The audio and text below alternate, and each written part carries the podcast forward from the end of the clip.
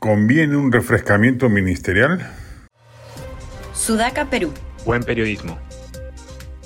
Dina Boluarte necesita subir puntos de aprobación en las encuestas.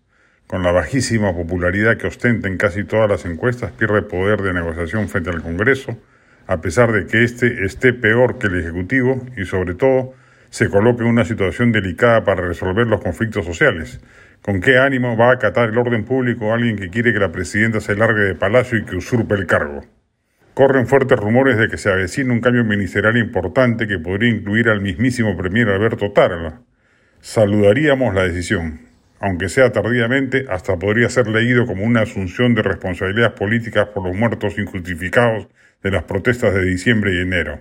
En la historia de un país siempre hay momentos de crisis, momentos en los que parece que todo se va a derrumbar. La política es un terreno fértil para las crisis y cuando éstas aparecen es necesario tomar medidas drásticas para superarlas. Una de esas medidas es el cambio de ministros. Es fácil pensar que es solo un acto simbólico, una maniobra política sin sentido, pero en realidad puede tener efectos profundos en la forma en que se manejan los asuntos del país. Un cambio de ministros significa un cambio de ideas, de enfoques y de actitudes. Puede significar un aire fresco que renueva el ambiente político y que hace que se puedan encontrar soluciones nuevas a los problemas existentes. Además, puede ser una señal importante para la población de que el gobierno está escuchando sus demandas.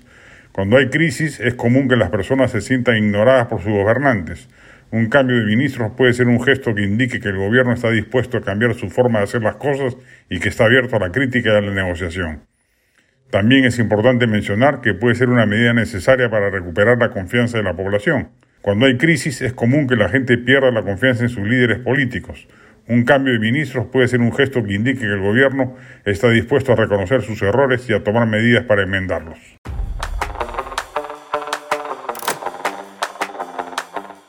Este podcast llegó gracias a AFE, operador logístico líder en el mercado peruano que brinda servicios de almacenaje, transporte de carga, courier y cómics.